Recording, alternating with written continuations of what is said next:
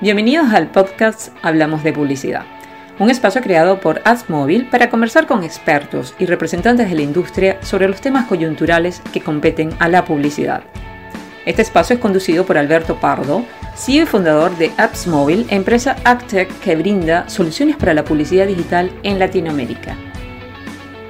En este episodio tenemos como invitada especial a Isela Barca, Managing Director de Matterkind en México, quien conversó con Alberto Pardo sobre la industria del out of home, su transformación y crecimiento a través de la digitalización.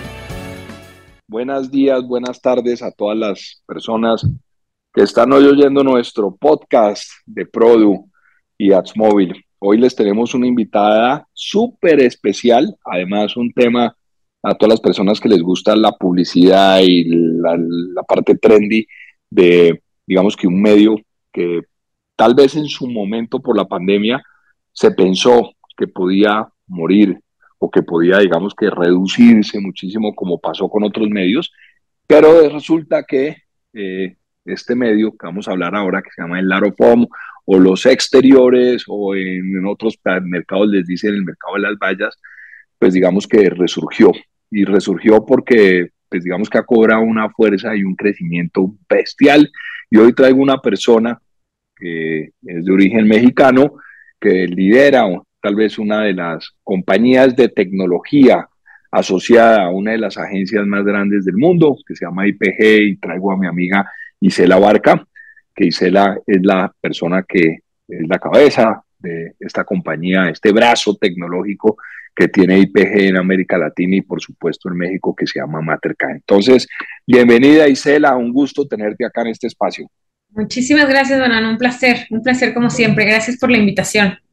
Bueno, y, pues para poder comenzar como en, materia, eh, quisiera que nos cuentes eh, como un poco tu visión de, lo que era el negocio del Arofom o de los exteriores o las vallas, digamos que eh, en la pandemia, donde pues fue un negocio que definitivamente se golpeó porque la gente no estaba en las calles, eh, afuera, que es donde justamente eh, eh, sucede o, se cristaliza, digamos, que este medio de comunicación y lo que tenemos hoy, que es un medio donde pues obviamente está en auge. Cuéntanos un poco como esas dos caras, según tu opinión, Isela, por favor. Sin duda, vaya, el, en general todo lo que es outdoors vivió, yo creo, el mayor golpe de, su historia, que jamás nadie se imaginaba. No nos imaginábamos que nos iba a golpear también una pandemia de este estilo, que nos iba a meter a nuestras casas a todos. Creo que todas las industrias o la gran mayoría fueron impactadas, pero en el caso de Outdoors, Em, fue un golpe mortal. Lo, bien lo decías hace un momento, se, hablaba incluso de su posible desaparición o por lo menos de muchas de las grandes compañías, eh, porque lo, pasaron especialmente difícil. las personas dentro de casa, pues ya no había usuarios en, las calles para, poder impactar y para que eh, este medio per se mantuviera su relevancia. Sin embargo, regresa, regresa con todo regresa la movilidad a las calles, volvemos a salir, empezamos a, avanzar y a superar esta, esta pandemia. Y con ello también los usuarios allá afuera eh, seguimos estando en, las calles y seguimos siendo, em, siendo susceptibles a recibir comunicación de nuestras marcas eh, en, las calles de las ciudades. Esto lo hace repuntar, sin duda alguna, y volver como fénix entre las cenizas. Yo quisiera hacerte la siguiente pregunta, Isela, mm, que me parece que es eh, súper eh, importante y va al caso es, en tu concepto, en, digamos que de acuerdo a lo que tu experiencia, ¿cuál es el valor real que aporta un medio como el, el, outdoors, el exteriores, dentro de un, dentro de un mix de medios? O sea, ¿qué, ¿qué problema te puede resolver que ningún otro medio te pueda, digamos, que resolver tan fácilmente? El primero de ellos es el alcance, yo te diría. Em, al, final, en los distintos medios vas a tener cierto tipo de audiencias, cierto tipo de usuarios o de consumidores. en el caso de, outdoors es generalizado. Outdoors de manera natural y el outdoors tradicional no discrimina entre edades, género, nivel socioeconómico, eh, etcétera, etcétera. Eh, eh, nos encuentra a todos cuando de pronto tenías una televisión con una penetración bárbara, sin embargo, e eventualmente hoy ya hablas de, de, los cord cutters, que son los que dejamos de ver televisión de paga o, abierta eh, para, para, comenzar a, a, consumir netamente en digital, o tienes incluso los cord nevers, que es gente que, que eh, como mis sobrinos, eh, que nunca han estado impactados por la televisión, que no sea en un partido de fútbol en vivo, ¿no? O algo por el estilo. Eh, pero en outdoors no. En outdoors tendrías que nunca salir de tu hogar eh, para de verdad no, no, ser impactado. Entonces, el, el primero de sus principales assets va a ser precisamente el alcance total y, y, la penetración hacia todos los, los rangos y rubros de la industria. Buenísimo, me encanta eso que acabas de decir y eh, la verdad no lo, no, no, lo había pensado, pero tienes toda la razón y creo que la única forma de, de, no ser impactado es no salir de la casa. Eh, y, y, yo creo que, que, que, para mí o la forma como lo veo yo, que seguramente tú coincides acá, es que hoy logra llegar donde otros medios no llegan. Por ejemplo, fíjate, verás que es muy usual en este medio por lo digo por algunas de las marcas que son eh, eh, muy, digamos que, que, que son súper clientes de este tipo de medio de comunicación, buscan el circuito, por ejemplo, aeropuertos, centros comerciales. Entonces, obviamente la televisión ahí no funciona, la radio no funciona, la revista no funciona, la prensa no funciona, eh, pero digamos que sí comienza a tener mucho sentido el outdoor, o por ejemplo, para, para las universitarios y lo que haces es, me menos que puedes poner eh, exteriores o, o, o o, trabajar circuitos donde están las universidades, en, por ejemplo, en las rutas de, de, los buses, cosas de ese estilo. ¿Tú cómo ves eso, digamos, como, como, como, como, como, una, un, un, como un valor agregado que puede tener en la publicidad?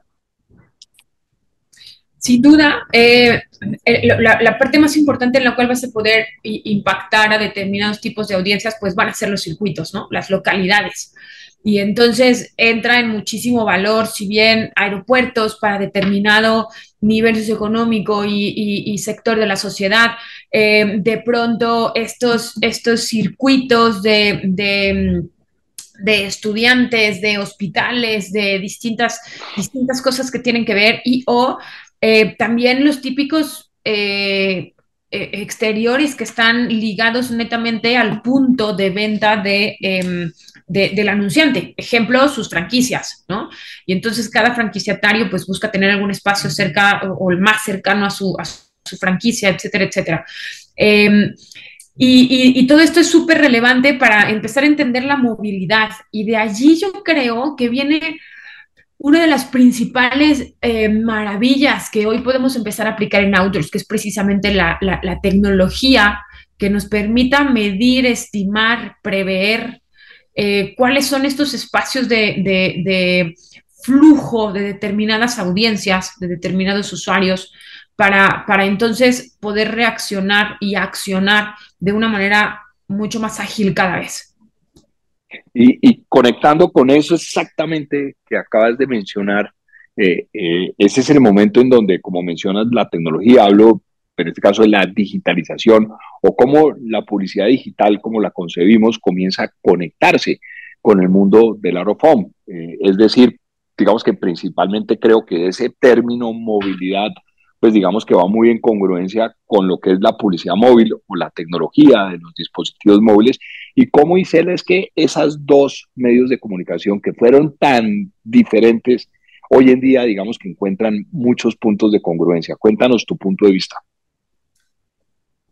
Para mí los dos principales puntos de congruencia, que son precisamente los que dan nacimiento y cabida a, Digital Outdoors eh, y, al Outdoors tecnológico, tienen que ver, como bien mencionas, uno con la movilidad y en el cómo se interconectan, porque cómo podemos medir la movilidad, ¿no? Y de pronto antes se hacían determinados paneles con un grupo eh, específico, limitado, sin duda, y a partir de ahí podías más o menos intentar entender, eh, igualito como en su momento eh, pasa con televisión y estas cosas, ¿no? Eh, pero, pero hoy no, hoy tenemos algo en nuestras manos todo el día, todo el tiempo, en nuestros bolsillos, en, cada, en cada segundo y es precisamente el dispositivo móvil. Entonces, a partir de allí, mientras en algún momento el dispositivo móvil se enfocaba por completo en, en, poder tener un impacto netamente digital en los usuarios, hoy no solo es eso, sino es también la fuente principal de información en lo que a movilidad se refiere. Y, y también es la fuente principal fidedigna y con millones de dispositivos en tiempo real moviéndose dentro de las ciudades de cada de, de, las calles de cada ciudad, em, con una información verdaderamente ya, ya de, de, valor, ya no probabilística con una, eh, con una muestra muy pequeña, sino ahora de verdad podemos tener a, la mitad medidas, a la mitad o más de, de las personas de, de, más de 18 años o mayores de edad en cada ciudad, más o menos medidas traqueadas y entendiendo cómo funcionan sus espacios de movilidad. Y ahí es uno de los principales puntos de interconexión entre el mundo digital y, y el mundo outdoors. Eh, sin embargo, no es el único. También tiene mucho que ver con, con la tecnología a nivel, eh, a, nivel inmueble, ¿no? A, nivel pantalla, las caras.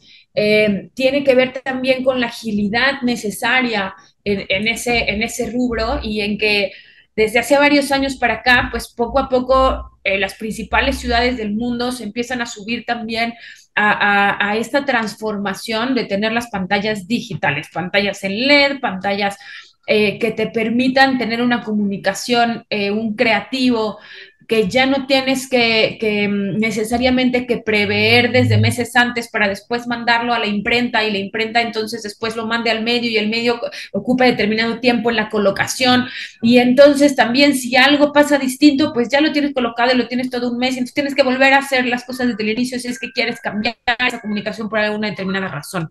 Era, era un medio, si bien súper importante, también con su alto grado eh, de oportunidad en lo que a la flexibilidad se refiere. Y estas pantallas digitales eh, abren todo un abanico de opciones eh, para, para, hacerlo mucho más flexible. Entonces, uniendo estas dos cosas, pues aparece Digital Outdoors, aparece la manera de poder prever de manera mucho más fidedigna y también mm, más acercada al tiempo real el cómo eh, los usuarios comienzan a, a, andar las calles, eh, si lo hacen a pie, si lo hacen en auto, qué distancias eh, son las que recorren, cuáles son los lugares por los que pasan más frecuentemente, etcétera, etcétera. Y todo esto aplicado también a la, a la digitalización del inmueble, pues nos abre, nos abre un mundo de oportunidades que son sin duda también parte del gran punch y de este ave fénix que ha renacido con más fuerza que nunca. Wow, increíble. Ahora te hago la siguiente pregunta como, digamos, para, para, para, para arrancar con, con, con ese último punto que tocaste y es eh, esa conversión de, o la reconversión entre pantallas análogas o lo que conocemos nosotros como el outdoor tradicional a lo que son esas pantallas digitales, LED, etcétera, etcétera. Tengo una pregunta, las compañías que históricamente han estado o están en el negocio del home tradicional, ¿son las mismas que están hoy en día en el negocio digital o son otras compañías? De manera general, sí, eh, te diría que los tres o dos principales grupos de autos tradicional también están en el eh, eh, montándose y siendo pioneros igualmente con, con la transición de sus inmuebles, eh, pero no son los únicos. normalmente también estos grandes grupos se han enfocado por completo en zonas de, de determinadas ciudades, incluso en determinadas ciudades y no en todas. Y a partir de ahí, en el mundo tradicional, también ha existido una diversificación súper amplia de proveedores, muy amplia de, de, inmuebles puestos por las calles, dependiendo del tipo de ciudad y de, y de la penetración que cada uno tenga. Y también esas pe pequeñas, entre comillas, y voy a entrecomillar muy, muy fuerte, pequeñas compañías o diversificación de compañías que están en, en el resto de las ciudades y en el resto de las zonas de dichas ciudades, también están invirtiendo posiblemente no es el mismo tipo de inversión, posiblemente el inmueble no, no es exactamente el mismo, puede ser por tamaño o por X o Z. Eh, características muy puntuales, pero lo que sí es que toda la industria entera está dando pasos cada día más acelerados hacia la digitalización. Y, con esto no quiero decir que, que, vaya a desaparecer el mundo de del, del outdoor tradicional no ha desaparecido la televisión, ¿no? Hace 20 años decíamos que iba a desaparecer los, los impresos y siguen existiendo los grandes diarios y periódicos. Sin duda, se han transformado y han cambiado, cambiado muchas cosas y, y tendrán mayor o menor penetración, pero esto es porque hay una mayor diversificación. Y creo que esto es también lo que está comenzando a pasar con Outdoors. Para, para mí, Outdoors es el último de los medios masivos que se está digitalizando de los grandes medios masivos y todo comenzó en su momento con, con, los impresos, con literalmente los diarios, que de ahí viene que todos en digital hablemos de impresiones, ¿no? De repente todo el mundo impresiones, impresiones, impresiones, y cuando yo me sentaba de repente con, con partes de mi equipo y me sentaba y les decía, ¿por qué hablamos de impresiones? ¿De dónde viene el término? Ah, no, no sé, ¿por qué? Pues porque vienen de los impresos, porque literalmente se contaba ah. un display en digital en una computadora de aquellas épocas, eh, se contaba como si fuera un, un impreso más del tiraje de ese diario o de esa revista, y de ahí todo el mundo hablamos de impresiones en digital, ¿no? Bueno, pues así como como los grandes periódicos y los diarios se fueron transformando y, están hoy aquí, así ha pasado con, con, radio. Estamos hoy en un podcast que, que va a ser transmitido en digital, que, que, seguimos avanzando hacia la digitalización de esta manera y que creo que Outdoors había sido el más rezagado o el más, no sé si el más resistente al cambio, no sé si el, también el más complicado, porque digitalizar si te pones en los zapatos de los medios y de los dueños de estos inmuebles y, y es una inversión fuerte es un dineral el que, el que terminan invirtiendo en, cambiar una pantalla que antes era tradicional con una lona eh, pegada, colgada, y ahora es una pantalla LED, es, es inversión importante para, para, para, estos ejes de la industria. No es tan fácil y creo que es una de las principales razones por las que también ha sido el último en migrar, pero yo creo firmemente que si bien ha sido el último, también está pegando y migrando de una manera tan importante que es, eh, que, es un crecimiento inminente. Eh, espectacular y, la verdad que me llevo la nota curiosa de, lo, las impresiones. Honestamente no tenía ni idea que, que, y la verdad como que nunca me lo, me lo nunca lo pensé. Tenía, tenía como otra cosa espectacular esto que cuentas y además eh, me das pie como para poder seguir un poco el hilo, te quería preguntar exactamente la gran dificultad que han tenido, obviamente, estas compañías de exteriores en, migrar el, negocio análogo, análogo a digital. Ya dijiste, obviamente, el costo. El costo es algo que es increíble.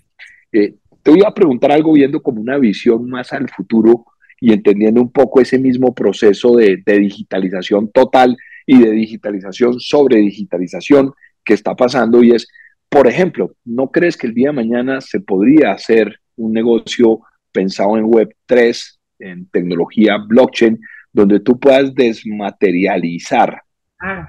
un, un, espacio, un, un activo de, de, de, un outdoor, o sea, un, activo en concreto que vale X plata y de pronto alguien puede hacer una inversión y en vez de alguien invertir en, en la compañía, puedes invertir o varias personas puedan invertir en determinado activo y, y recibir de cierta forma un rendimiento sobre la publicidad que salga en ese específico activo. Pienso que eso al final del día es un poco la... Y, y, se puede hacer con, digamos, con el blockchain puedes hacer un, un, smart contract y puedes desmaterializar el activo y de cierta forma, de, no sé, el, el, los circuitos de, los aeropuertos o determinados centros comerciales y puedes buscar inversionistas que puedan poner el dinero para poder eh, apoyar ese proceso de digitalización donde el dueño de los activos o el dueño del negocio no tiene que descapitalizarse, por así decirlo, sino que puede utilizar inversionistas para ese determinado fin. ¿Tú creerías que esas cosas así se podrían hacer el día de mañana? Totalmente de acuerdo. Totalmente, creo que, que además me, me, me, encanta que tengas esas ideas en la cabeza muy, muy tú, Banano. Muy, muy, eh, ahí viene el ADN de, de, de, Banano y de AdsMobile y de todo lo que has construido, porque hay que estar un paso adelante y, y todo esto que mencionas creo que es, es, el siguiente lugar al que, al que vamos a llegar, ¿no? Em, y que no necesariamente tendremos que estar totalmente digitalizados en toda la parte de inmueble para llegar allí. Eh, eh, la, transición de la industria es que nunca llegamos al, tope máximo de la curva cuando viene la siguiente curva de evolución, ¿no? Y, creo que eso, eso vendrá más pronto de Entonces, yo, yo estoy de acuerdo. Y digamos, en ese, en ese proceso, ¿qué tan importante es? Porque hemos hablado tecnología y creo que hemos hablado de audiencias, pero de pronto como para dejar el tema un poco claro a todos los oyentes es, hoy en día, como negocio, eh, digamos que de media que se soporta sobre tecnología, y la respuesta es medio obvia, pero quiero que lo digas tú totalmente claro. ¿Cuál es la importancia hoy de la data eh, dentro de la estructura del negocio, tanto en el planning como obviamente en la ejecución y luego pues obviamente en, un post-campaign análisis en esta industria? A ver, me iré de lo general a lo particular. Es que la importancia de la data es, es absoluta en todo, ¿no? En absolutamente todo. Y de ahí ya puedes decir a qué y cómo la aplicas. La data no necesariamente está ligada a digital. Data la tenemos en todos lados y, data lo tiene un anunciante en su CRM o en su Excel o en su lo que sea. El asunto es que cuando la logras em, automatizar, entonces tiene una agilidad bárbara que te va a permitir aplicarla a más cosas y de manera más eficiente, ¿no?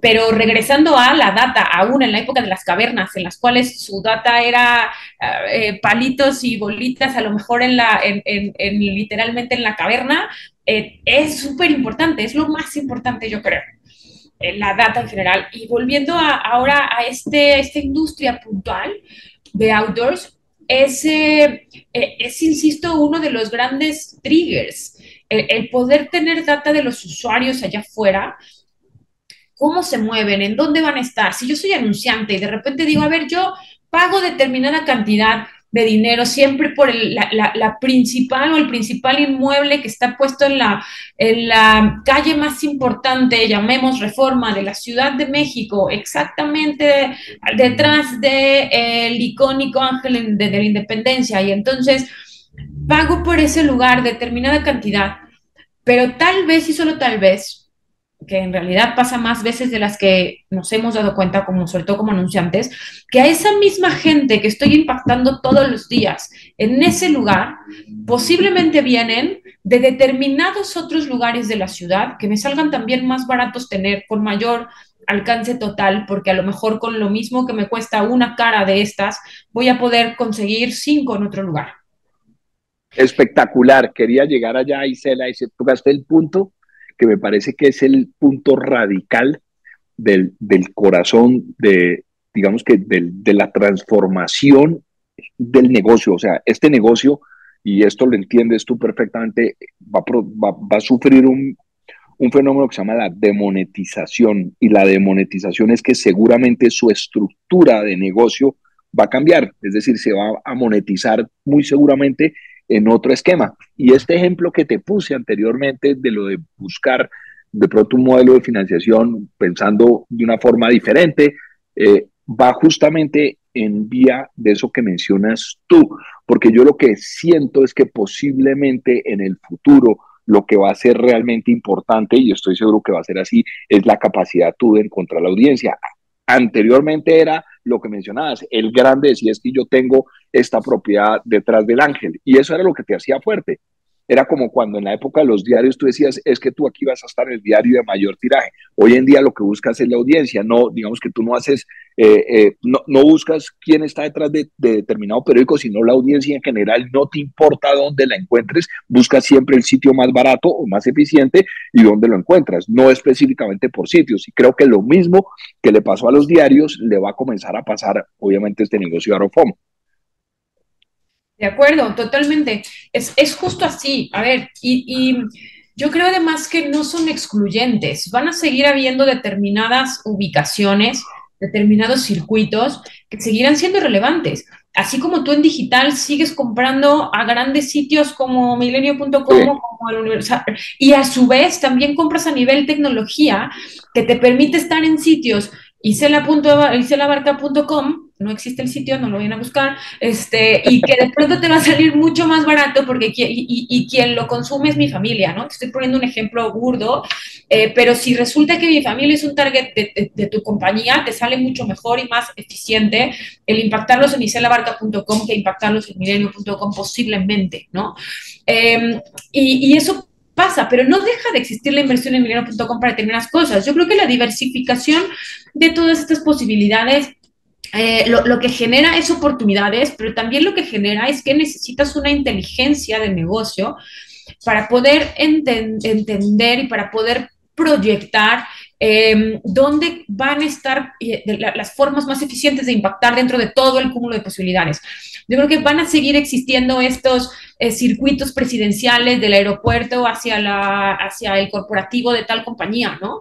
Yo soy la compañía que la barca y mi corporativo está en tal lugar y yo sé que yo voy a querer esta cara que está enfrente de mi corporativo y que cuando vengan mis presidentes globales voy a querer que en su, en su trayecto estén viendo tales cosas. Sí, seguramente van a seguir existiendo, pero posiblemente ya no voy a tener que contratar el mes entero, voy a contratar la semana que van a estar aquí mis presidentes, ¿no? Em, y, cosas por el estilo. Eh, aunque posiblemente también la que está fuera de mi corporativo, es así la quiera fija, forever. Y, van a seguir existiendo cosas del estilo, sin embargo, también se abre la oportunidad de preguntarnos en dónde está mi audiencia. Eh, como decíamos al inicio, hay un punto en el que a veces parece que se contrapone, ¿no? Pero decíamos al inicio, Outdoors no discrimina. Cualquiera es impactado allá afuera. No importa el género, no importa el servicio económico, no importa la edad, no importa tal, todo el mundo es impactado. Sí, eso es correcto. Va a seguir siendo impactado. No es como en digital que tú puedes excluir.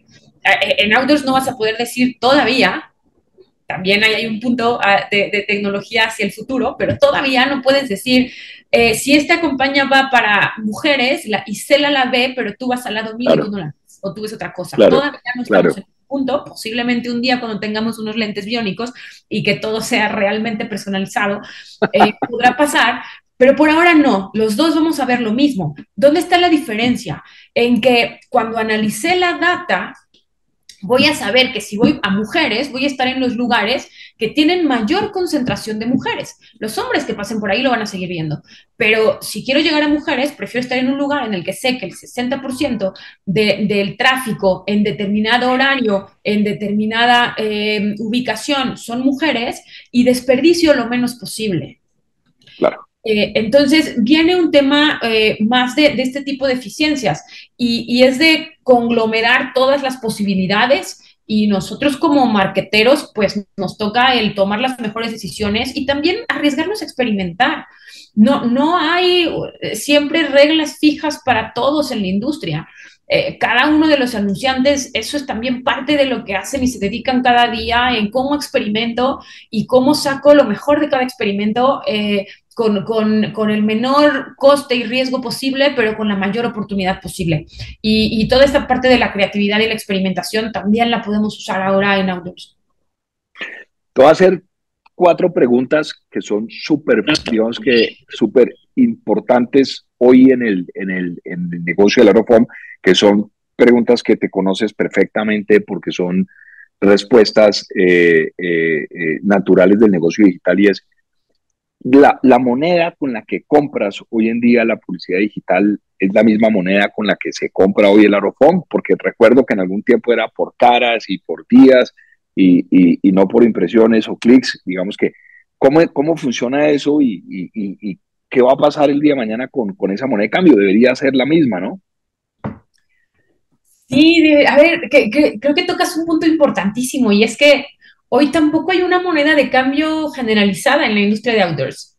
Y eso es parte de lo que tendremos que empezar a consensuar como industria, ¿no?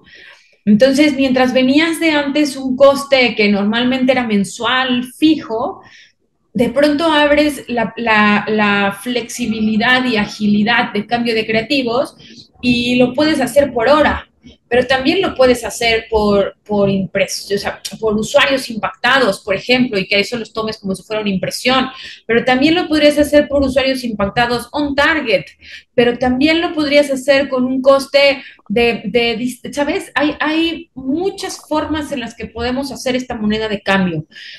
Creo que, em, que hoy es uno de los retos que tenemos como industria y que también va a ser parte importante en la cual todos, tanto medios, tecnologías, anunciantes, eh, deberemos sentarnos a consensuar y a entender dónde está la, mejor decisión, ¿no?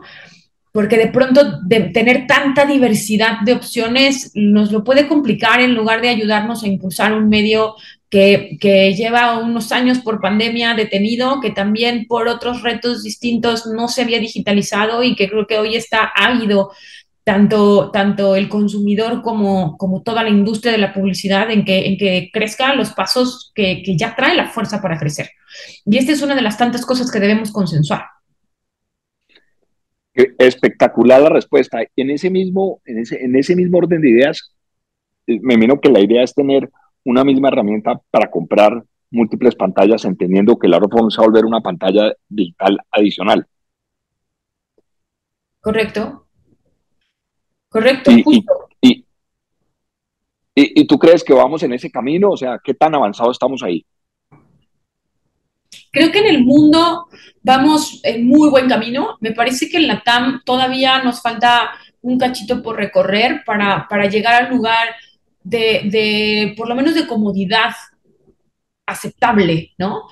Eh, todavía creo que eh, eh, estamos un poquito en pañales, hay muchísimas cosas que en distintos lugares, especialmente en México, se han avanzado. Me atrevo también a, a, hacer pequeño comercial y decir que en su momento Cadreon, también del grupo IPG, que fue absorbido por Matterkind y, y evolucionó en, en, la compañía de tecnología Matterkind, pero hace varios años, cinco años tal vez, Matter, eh, Cadreon era pionero de, de, de estas activaciones en las pantallas digitales, ¿no? Eh, y, y, sin embargo, tuvo una desaceleración, no solo por pandemia, sino también creo que una desaceleración por la cantidad de pantallas disponibles, eh, por estas faltas de consenso en la industria, eh, por varias áreas de oportunidad en las cuales la, la, la industria entera ha tenido la idea y el, y el, punch para crecer a ratios mucho más grandes de los que han sido en la realidad en estos últimos años. Eh, pero también quiere decir que está en nosotros el cambiarlo. Y hoy cada vez escucho más anunciantes haciendo experimentos, todavía no como algo eh, generalizado, pero sí haciendo sus primeros experimentos de, de, de, inmuebles digitales que se van triggereando la creatividad con base en el clima, por ponerte un ejemplo, ¿no? Y entonces Buenísimo. yo puedo ser una compañía de bebidas, pero si el clima, y, y, tengo X espacios, pero si el clima es caluroso, pues entonces voy a poner ahí mi bebida eh, fresca, pero si el clima está eh, frío, entonces voy a poner ahí mi bebida cálida para, para incentivar. Ah, y, y tengo ahí un trigger, que es el, el, el, clima. Pero viene mundial y de pronto puedes tener triggers que sean en tiempo real con el mundial y con distintas cosas. Claro. Si México ganó, no ganó, si Colombia, o si Argentina, o si, o si qué sucedió y entonces quién metió el gol y entonces muchísimas cosas más que también podremos activar con mayor agilidad en tiempo real. Ahora, menciono el tiempo real, en el cual también eh, tenemos un reto, por lo menos creo que en México está un poquito más acentuado que en el resto de los países de la región, y uno de los retos es que si bien hace cinco años eh, se, se fue punta de lanza para empezar a hacer activaciones en pantallas digitales, lo que no pasaba hace cinco años es que toda esa activación estuviera 100% eh, automatizada, ¿no? Porque podías tener pantallas digitales, pero que no necesariamente estaban conectadas a un servidor en Internet, o, o no todas, ¿no? Y, y entonces eh, todavía tienes estos tres rubros, el outdoors digital, el outdoors tradicional, el outdoors digital no conectado y el outdoors digital conectado, que ese sí te permite claro. hacer todas estas cosas en tiempo real, totalmente real. Eh, pero que también trae consigo retos, ¿no? También es importante, todo el mundo seguro escucha estas cosas y dice, wow, ya podría hacer esto y se les va a la cabeza en, en millones de ideas, qué maravilla que sigan esas ideas. También hablemos de los retos.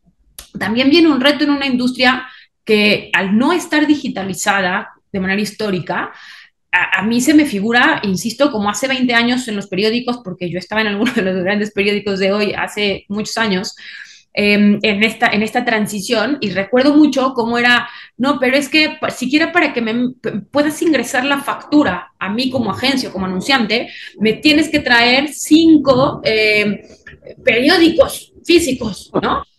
Y entonces ese era un requisito para meter en la factura y para que te pagaran tu factura. Hoy nos pasa eso con Outdoors. Hoy tenemos una industria en la que no entra la factura si no tiene un screenshot como en tradicional de, cada pantalla, en cada lugar, puesta desde determinado ángulo, en donde tenemos cosas que seguimos heredando de un mundo tradicional en outdoors porque estamos en esa transición. Yo entiendo perfecto a la gente de administración y de, y de procurement y de todo lo que tú quieras de los anunciantes, lo entiendo porque no, no están listos todavía, porque no están acostumbrados, porque no es parte del proceso. Y que nos cambien el proceso ah, nos saca de control y es, y es cómo hago para cambiar este proceso.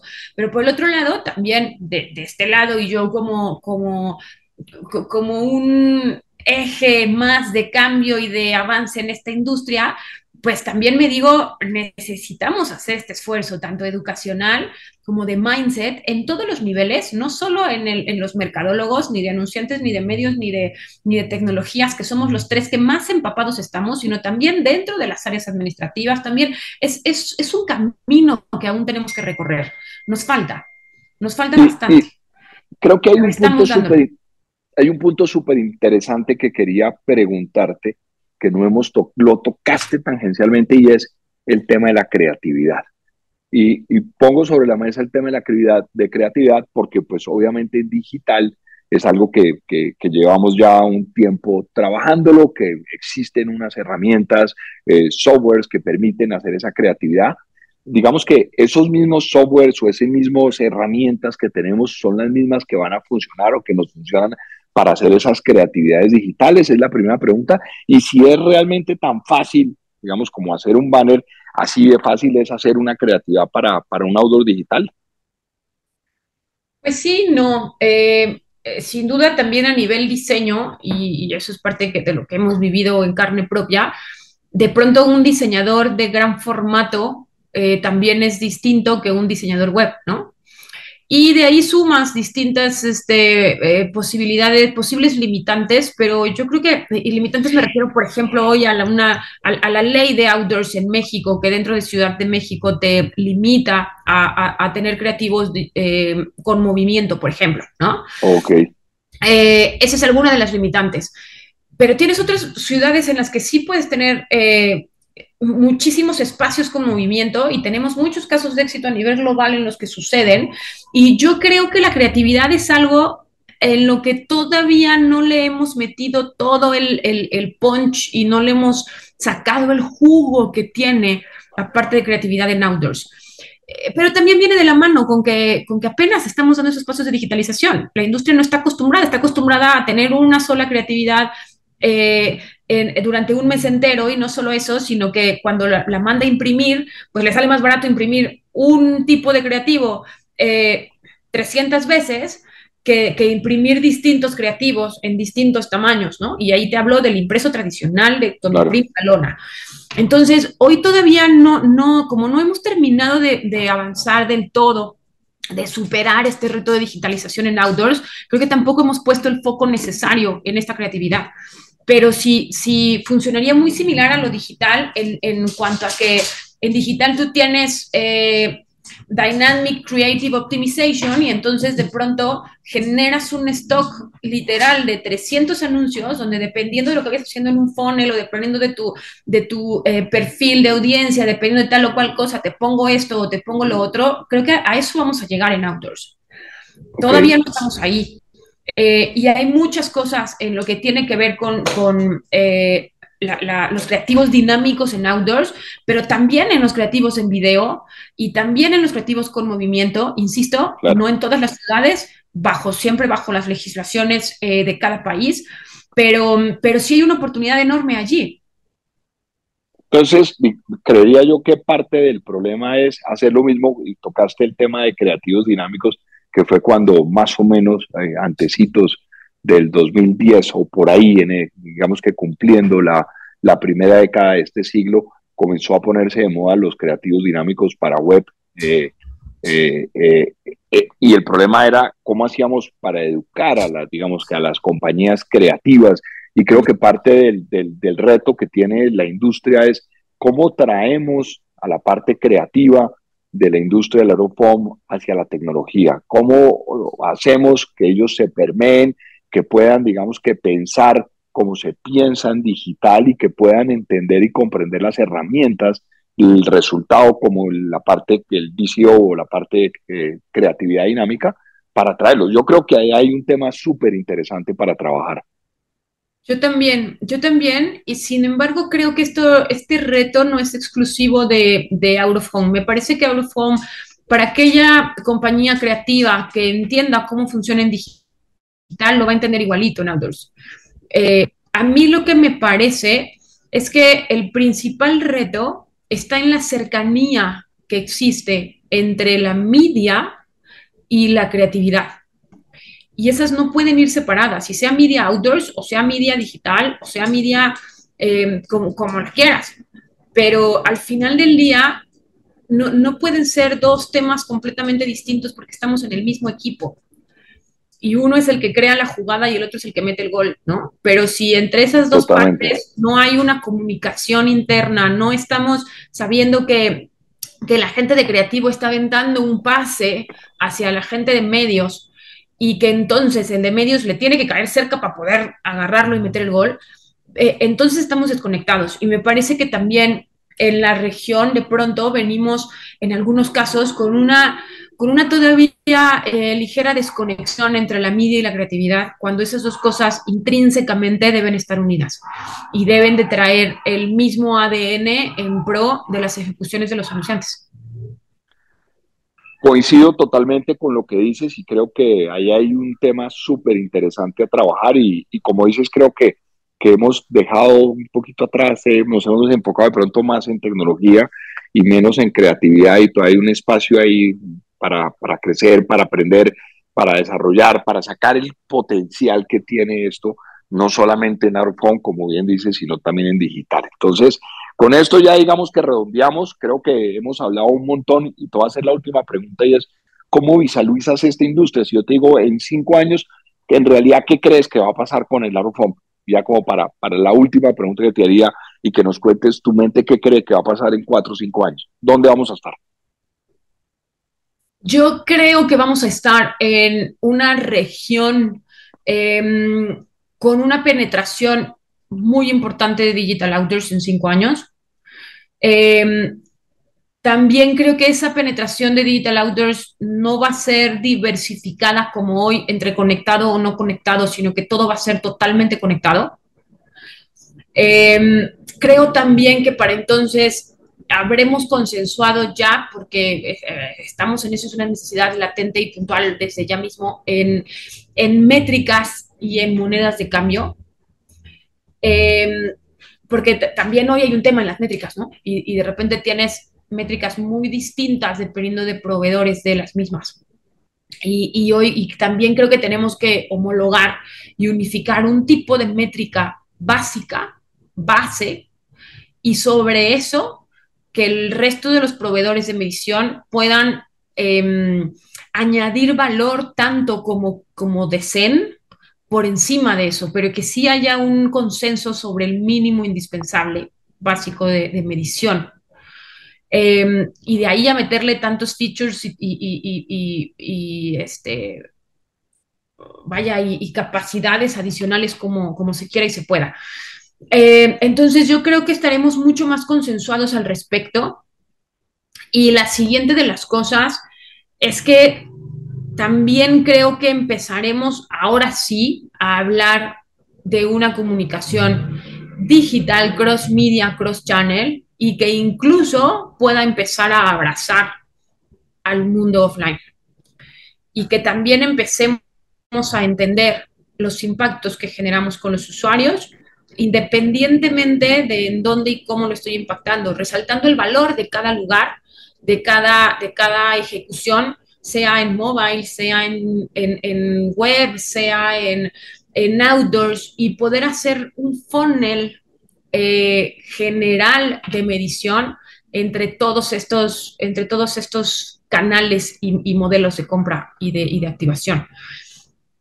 Sin duda también que Digital Outdoors empiece a tener un papel puntual y un, este, apartado puntual en los MMMs de los, de los clientes, por ejemplo, va a ser algo súper importante e interesante para poderle dar el empuje necesario.